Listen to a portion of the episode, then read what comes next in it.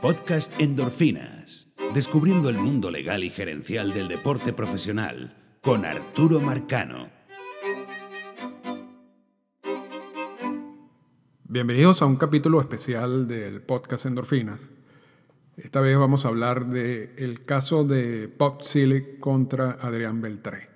Y para poder entender este caso, y estamos haciendo esto aprovechando que Beltré acaba de anunciar su retiro del béisbol profesional, eh, luego de una gran carrera que seguramente lo llevará al Salón de la Fama. Pero pocos se acuerdan de cómo fue firmado Adrián Beltré. No solamente de cómo fue firmado Adrián Beltré, sino de lo importante de su caso, debido a que, entre otras cosas, por primera vez el comisionado de béisbol de las grandes ligas se pronuncia eh, sobre la firma de peloteros latinoamericanos. Pero vamos a remontarnos un poquito en el tiempo.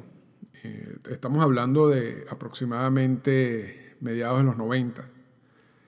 Eh, Campo Las Palmas se abre, o, o, la instalación que usan los Dodgers de Los Ángeles en República Dominicana, a finales de los 80, 86, 87, y en ese momento se inicia en Latinoamérica lo que el proceso que podemos bautizar como de masificación de firmas. Hasta, hasta ese punto habían firmas de peloteros latinoamericanos. Eh, de hecho, el porcentaje en esa época de peloteros latinoamericanos en las grandes ligas estaba alrededor del 11%.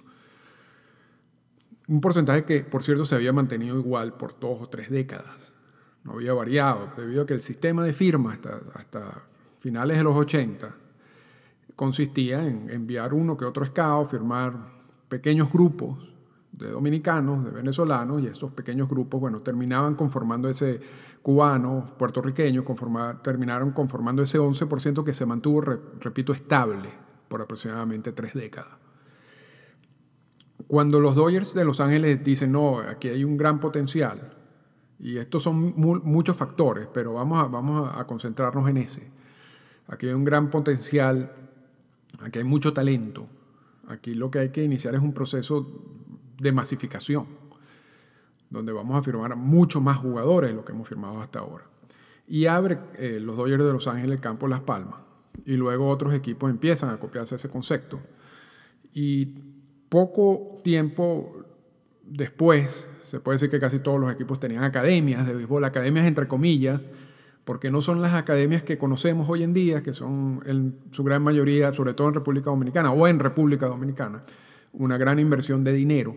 En, ese momento, academia era la utilización de un campo público, eh, el alquiler de una casa eh, en una zona eh, humilde, en donde vivían 10, 11 peloteros, una, una o dos habitaciones, compartiendo un baño eso era el concepto de academia de béisbol de muchos equipos, no el de los Dodgers de Los Ángeles. Los Dodgers iniciaron todo este proceso haciendo una inversión. Pero cuando empiezan los otros equipos a decir, bueno, esto tiene sentido, entonces ellos copian el modelo, pero lo copian de esa manera, con otro concepto de academia. Dentro de ese concepto de academia y, dentro de ese proceso de, de masificación de firmas, empiezan a ocurrir una cantidad de abusos, si se quiere. Realmente es difícil definir esto como abusos, como violaciones de reglas, porque la realidad es que no habían reglas. Y la realidad que si había abusos era en contra de estos niños que, eran, que estaban siendo firmados, porque ni, siquiera las leyes eh, locales eh, tenían ningún tipo de, de estipulaciones específicas hacia este, hacia este, tipo de operaciones que estaban iniciando los equipos de grandes ligas. Que por cierto, para que no se me vaya la idea, luego de que se inicie el proceso de masificación de firmas, ese 11% de peloteros latinoamericanos en las grandes ligas, que, que llega hasta mediados de los 80, si se quiere, se transforma en casi un 30% en el, hasta en el 2002 fíjense que luego de tres décadas de mantener ese porcentaje en 11%, luego simplemente con el inicio de las operaciones, menos de aproximadamente 16 años después del inicio de estas operaciones, ese porcentaje sube tres veces casi, de un 11% al 30%, el porcentaje que se mantiene hasta, hasta, hasta el día de hoy. Lo que quiere decir que este proceso de, masificación de firmas ha sido muy efectivo eh, para los equipos de grandes ligas y para los latinoamericanos. Volviendo al, punto de las academias, en, esos primeros años había todo tipo de, de actividades no reguladas. La única regla que existía en ese momento era la regla de los 16 de los 17 años que está, que está en las Major League Rules. Que es que, y, esa, esa, es la interpretación correcta de esa regla. Tú tienes que firmar un jugador cuando tenga 17 años, pero lo puedes firmar cuando tenga 16 si cumples unas características que dice la regla, unas condiciones que establece la regla. Esa es la misma regla que se mantiene hasta hoy en día. Lo que pasa es que la, la manera como se firman a los Julio 2, eh, eh, a los 16 años, se firman a los 16 años, pero para poderlo firmar a los 16 años, él tiene que cumplir 17 en su primera temporada, en, su primer año de, debut. Y eso tiene una, forma de calcularlo. Pero la regla en sí, lo que dice, o, como debe ser llamada, es la regla de los 17 años, no de los 16 años. Pero lo cierto es que esa era la única regla que existía en el momento en que se firma Adrián Beltré. Y la la característica de ese mercado en ese momento era que los equipos, cuando identificaban algún pelotero que les interesaba, algún prospecto que les interesaba, lo, escondían del resto de las academias. Y muchas veces lo que hacían eran firmarlos cuando estos jugadores tenían 15 años, incluso 14 años, falsificándole los documentos haciéndolos ver que tenían ya la edad suficiente para firmar. Que es, esta es la primera versión de trampa de eso, porque luego estamos, después, años después, vemos la segunda versión de esa trampa, en este caso son los peloteros que se bajan la edad. Pero como se inicia todo este proceso, los primeros que empiezan con la trampa de falsificaciones de edades, no tanto de identidades, que eso también es otro, un añadido que hubo en, años recientes, fueron los equipos de grandes ligas. No fueron los bucones, no fueron los jugadores, fueron los mismos equipos de grandes ligas con sus empleados en Latinoamérica y lo hacían para ocultar a estos jugadores del resto, para firmarlos, para sacarlos del mercado. Y eran varios. Eh, Beltré, por supuesto, era el, caso más conocido, que vamos a ver ahorita qué pasa con el caso de Beltré, pero para, citar algunos ejemplos de, casos entre, por ejemplo, 1995 y 1996, así que, que me vienen a la cabeza, Ricardo Arambole fue uno, que en ese momento había sido firmado por los Marlins de Florida, Félix Arellán, Winston Abreu, por supuesto está el caso de Adrián Beltré, está el caso de Jocelyn Benhart por Tampa, Laurín Besa, Wilson Betemí, eh, y hay una lista más grande de, esos jugadores. Todos esos jugadores fueron firmados antes de, antes de tener la edad mínima para firmar. Y todas esas eh, fueron organizadas por los mismos equipos. Quien falsificó los documentos, quienes falsificaban los documentos, eran los equipos. Repito, para sacar a estos jugadores, estos prospectos del mercado. Adrián Beltré, que es uno de ese grupo, cuando llega a las grandes ligas, en una conversación con Scott Bora, le dice que él firmó de manera ilegal. Y Scott Bora, que es muy conocedor de todas estas reglas, y que luego, eh, en el caso de JD Drew, hizo algo parecido con la violación de una regla a la hora del draft, el equipo no le envía los documentos a tiempo a Drew y, él, y, Bora hace un reclamo ante el sindicato y declaran a gente libre o, le permiten a, JD Drew no firmar, no ser elegido en el draft y luego para no reingresar en el draft, JD Drew juega en una liga independiente y luego firma como agente libre. Todo es una, una cantidad de, de, pasos que hizo eh, Scott Bora utilizando el principio de que si la firma original es ilegal o o hay problemas en la firma original, se debe anular la relación, tal como sucedió con J.D. Drew. En, el momento de la conversación de, Beltré con Scott Bora, Yo asumo que Bora le vino a la cabeza esa, esa idea, ¿no? aunque lo de Drew fue posterior a, a, Beltré, pero estoy hablando del concepto en sí, de si, si Beltré había sido firmado originalmente de manera ilegal, entonces esa relación que tenía Beltré con los Dodgers de Los Ángeles no existía, ha debido ser eliminada y Beltré ser considerado agente libre lo cual le daría grandes beneficios, le, hubiera dado grandes beneficios a Beltré, porque Beltré estaba simplemente iniciando su carrera con los Dodgers de Los Ángeles y ya estaba dando muestras del, gran pelotero que era. Entonces, declarar a un pelotero de esa, magnitud agente libre en ese momento hubiera sido una gran, un, gran logro para Bora y un gran logro para Beltré. Entonces, Bora inicia un reclamo formal y le pide al comisionado de las grandes ligas que declare a Adrián Beltré agente libre. Y se inicia una investigación sobre la firma de Adrián Beltré. Y es primera vez, claro, no estamos hablando de mucho tiempo luego de la creación del campo Las Palmas, pero ya, ya habían abusos y, ya se habían eh, denunciado bastantes irregularidades en, todas estas operaciones de las academias, entre comillas, de béisbol de los equipos de grandes ligas en Latinoamérica, especialmente en República Dominicana. Y nunca había un pronunciamiento del comisionado al respecto. Y cuando se inicia esta investigación, muchos de los que ya trabajábamos en esta área, y ya yo estaba trabajando en esta área, y ya yo había intercambiado incluso con, David Fiedler, el coautor de, todos los libros y artículos que hemos publicado sobre este tema en los Estados Unidos. Ya, hemos, ya habíamos intercambiado eh, eh, memos y cartas con Selig y con gente en la oficina del comisionado sobre estos abusos. Cuando se inicia esta investigación, nosotros pensábamos que era una gran oportunidad para que el comisionado de las grandes ligas estableciera, aunque sea, algunos parámetros en la manera como se estaban operando los equipos en Latinoamérica. Pasan algunos meses desde que se inicia esta, esta investigación y el 22 de diciembre de 1999, Bob emite un comunicado, emite una decisión en el caso de Adrián Beltré. El primer caso, en, el primer punto de, de esta decisión, Selig confirma que Adrián Beltré había sido firmado en violación de la regla.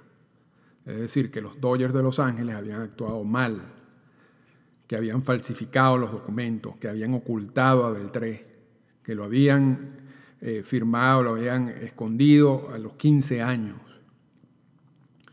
Y como pena a los Dodgers de Los Ángeles, Selig le impone una, una multa de 50 mil dólares y le cierra las operaciones de campo Las Palmas por un año. Cuestión que después, esto fue el 22 de diciembre del 1999, eh, también suspende a Ralph Ávila, suspende al scout Pablo Peguero, ambos que firmaron a, a, Beltré, ellos lo suspende por un año.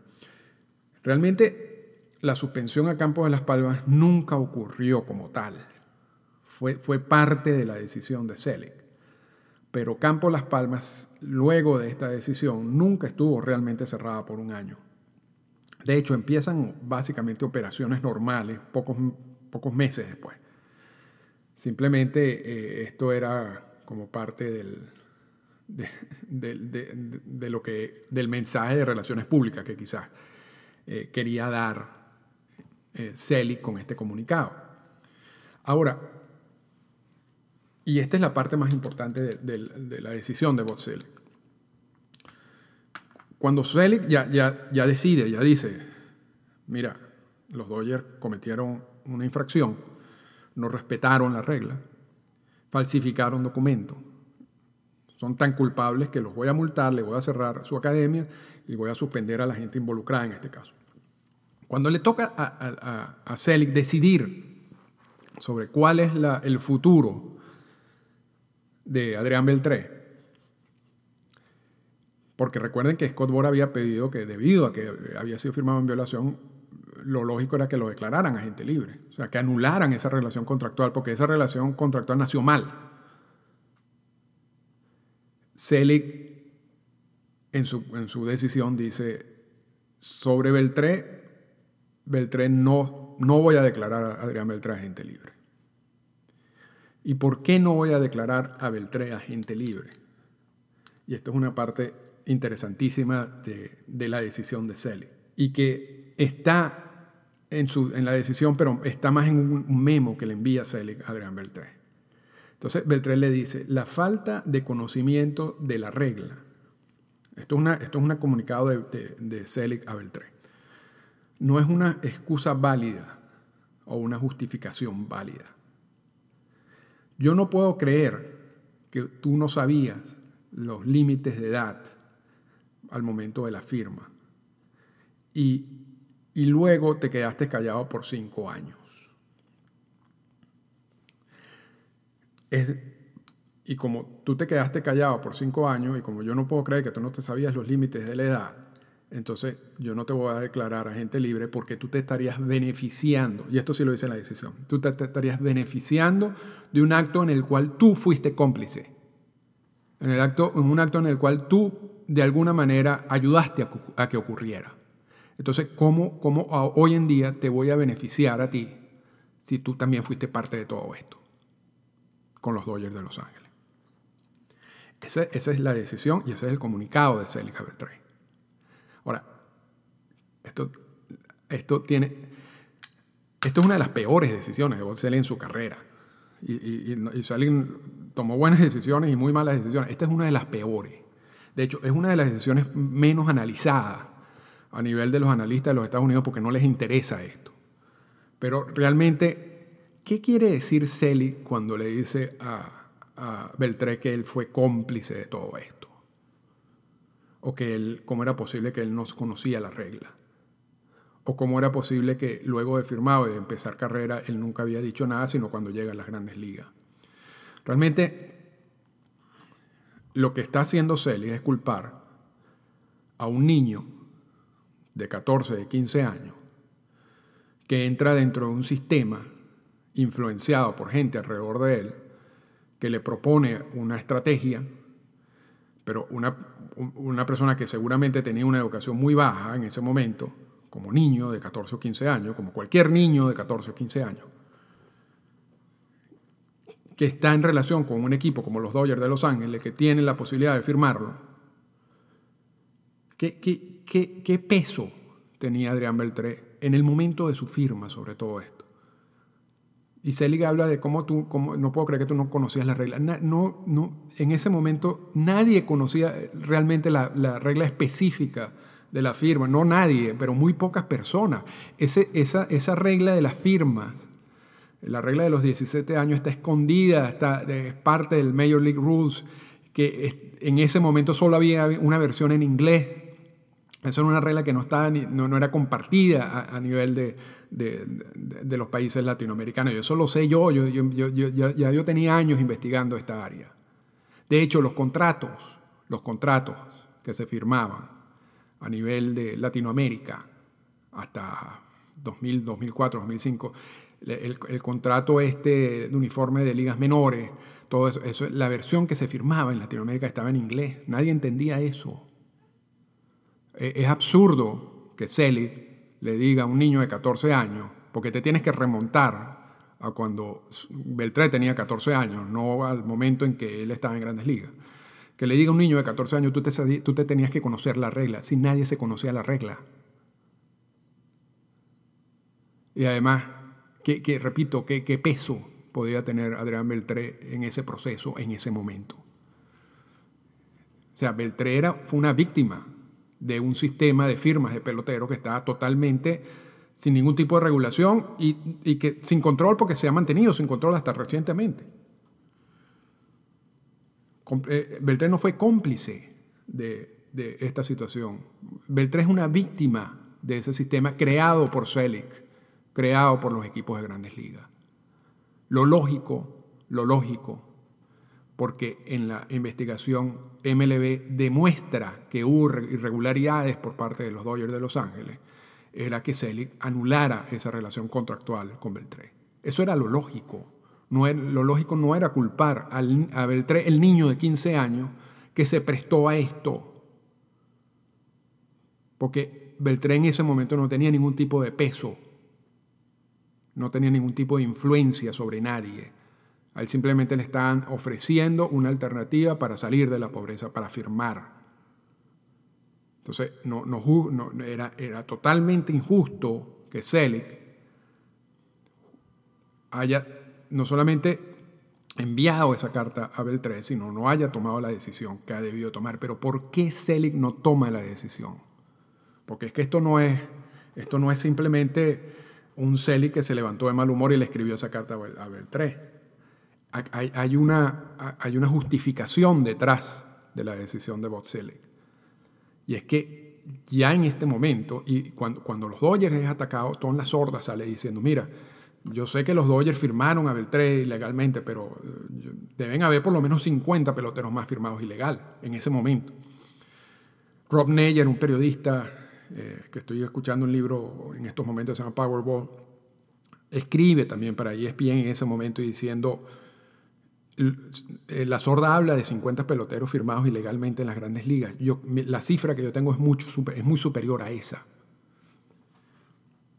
En mi investigación también porque llego a conclusiones parecidas. E, e, estos eran momentos donde no habían controles, no habían controles. O sea, de esconder al jugador, firmarlo a los 15 años, no era, era una práctica, si se quiere, común.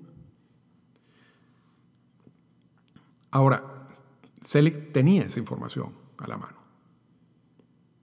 Selig sabía que si él declaraba agente libre a Adrián Beltré al día siguiente, era muy posible que recibiera una cantidad considerable de otros reclamos pidiendo la libertad. Y eso no solamente hubiera creado un caos en las grandes ligas, sino también hubiera sido un, una vergüenza, si se quiere, tener que enfrentar ese tipo de casos a nivel público. Decir, esto es nuestro problema, no controlamos y ahora esto pasó. Entonces, con el fin, y, fíjense que Selig hace en estos momentos también está ligante, está lidiando con el, con el hecho del uso de sustancias prohibidas en las grandes ligas y usa una estrategia más o menos parecida de lavarse las manos, de mirar hacia otro lado. En este caso, con, con, eh, con las firmas de peloteros internacionales, él, no se limpia las manos, él manda un mensaje muy directo y le dice, a mí, yo sé que hay violaciones, yo sé que hay equipos involucrados en esto, pero no voy a declarar a gente libre a nadie. Y, la misma justificación que tengo con Beltré lo voy a usar con cualquier otro jugador que inicie un reclamo. Y lo voy a culpar a él, que él fue cómplice. Quizás multe al equipo, quizás suspenda al scout que lo firmó, pero aquí ningún pelotero latinoamericano se va a beneficiar de esto. Ese es el mensaje que envió con Beltré. Y funcionó, porque realmente, a pesar de que hablaban de una cantidad grande de, jugadores firmados ilegalmente, ninguno más se atrevió a reclamar. Todos se quedaron callados y el negocio siguió como tal. Y ese negocio fue cambiar los abusos y, la, y las distintas aspectos negativos de, de, esa firma empiezan a cambiarse, empiezan a transformarse, empiezan a incorporarse otros elementos y así llegamos hasta, hoy en día. Pero con esto cerramos. Lo, importante del caso de, Bob contra Adrián Beltré, primero es que el comisionado emite una opinión por primera vez sobre la firma de peloteros latinoamericanos. Segundo, se empieza a descubrir un poco cómo están operando estos equipos. La falta de reglas, la firma de, de jugadores de 15 años. También empieza la gente a hablar sobre esos conceptos de academias, porque así como repito, como estaba Campo Las Palmas, habían otras academias que no eran instalaciones no aptas para nadie, para vivir allí, para jugar allí. Y eso eran denominadas academias de estos equipos. Y había una percepción totalmente errada en los Estados Unidos sobre el concepto de academias de béisbol, eh, eh, eh, concepto errado que, que duró mucho tiempo, que duró mucho tiempo. Y que al final, luego de muchos reclamos, por fin se adoptan unas unos estándares mínimos y se, aumenta y se mejora las condiciones en la gran mayoría de estas instalaciones. Ese no era el caso en 1998. Y por último, Selig, si se puede decir, para evitar males mayores, para evitar crear una situación que iba a poner a, MLB en un puesto delicado vulnerable, decide en contra de Adrián Beltré y en contra de la solicitud de Scott Bora. Y no tanto porque no se habían violado las reglas, porque él mismo reconoce que sí se habían violado las reglas, pero para no abrir esa caja de Pandora que luego iba a afectar posiblemente el negocio del juego aun cuando el negocio del juego también en ese momento, paralelamente a todo esto, estaba siendo afectado por el uso de las sustancias prohibidas, pero eso le iba a pasar factura después a Botsilic. Y con eso terminamos este capítulo especial, Botsilic contra Adrián Beltré. Esta fue una presentación del podcast Endorfinas. Para comunicarse con nosotros, escríbanos a las siguientes cuentas en Twitter. Arroba Arturo Marcano y arroba Endorfinas Radio.